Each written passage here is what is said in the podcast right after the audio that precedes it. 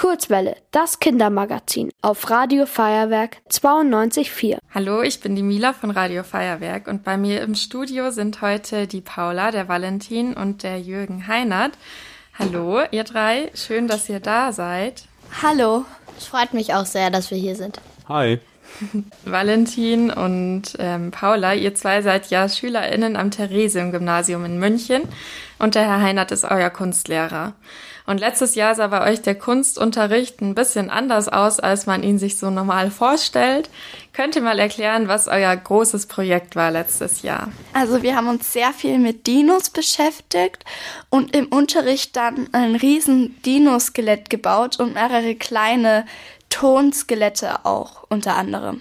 Das klingt total spannend. Und wie seid ihr an das Projekt herangegangen? Also woher wusstet ihr zum Beispiel überhaupt, wie ein Skelett aussieht? Also wir haben uns da daran orientiert, halt auch so ein bisschen aus dem Kopf, aber auch an äh, Blättern, die wir ausgeteilt bekommen haben. Und da waren dann auch so Abbildungen drauf, wie so Dinos zum Beispiel aussehen.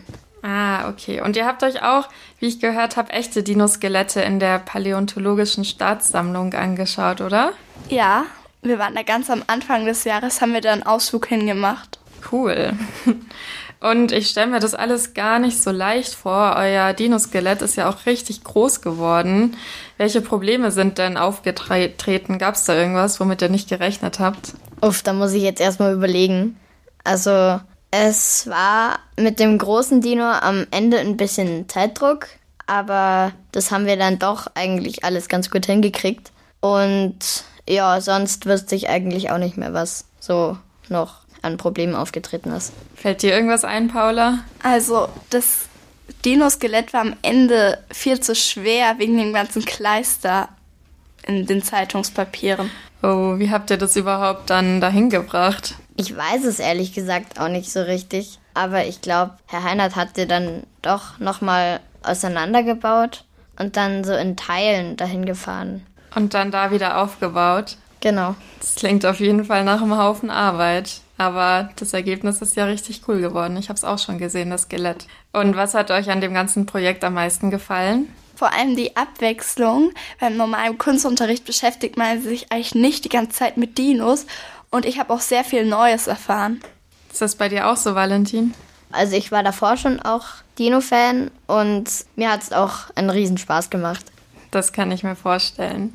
Und euer großes äh, Dinosaurier-Skelett hat ja auch einen Namen, und zwar Felicisaurus corniga. Könnt ihr mal mir erklären, was der Name eigentlich bedeutet? Felix, soweit ich weiß, heißt er auf Latein so viel wie glücklich. Und wir haben auch noch einen Namen für die Klasse ausgemacht, halt für den Dino. Der ist Lucky und das passt ja auch. Und Cornus, wegen Corniger, heißt, glaube ich, das Horn. Und der hat vorne an der, Schna vorne an der Schnauze auch so ein Horn. Und deswegen, ja, passt das auch. Und äh, ja, so ist unser Lehrer halt auf den Namen gekommen. Voll schön, dann hast du dir richtig was dabei gedacht, Jürgen. Jetzt habe ich nämlich auch noch ein paar Fragen an dich. Vielen Dank, Paula und Valentin. Bitte. Jürgen, du hast ja das Grundgerüst vom Dinosaurier Felicisaurus corniger gebaut. Und bei einer Höhe von zwei Metern stelle ich mir das bestimmt schwierig vor. Wie hast du das gemacht? Das war eine abenteuerliche Geschichte. Äh, ich habe also bei mir daheim ähm, alte Wäscheständer hergenommen und habe die halt auseinandergeflext erstmal. Also das, das war das Material, das halt einfach da war.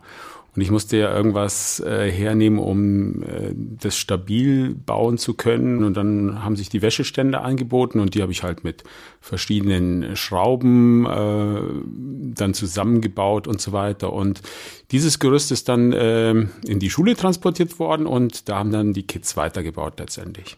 Okay, und woher hattest du überhaupt die Idee für dieses Projekt? Die Idee kam eigentlich daher, dass es einerseits eine Ausschreibung gab, wo man Geld anzapfen konnte, um ein großes Projekt zu machen. Und ich habe mich dann ähm, mit einem Konzept beworben und habe tatsächlich die Zusage bekommen, um einen Haufen Geld zu bekommen. Und dann hatten wir das Geld und dann äh, mussten wir natürlich auch liefern. Und ähm, ich habe vor, ich glaube vor zwei Jahren mal eine große Biene gebaut oder bauen lassen in der Schule.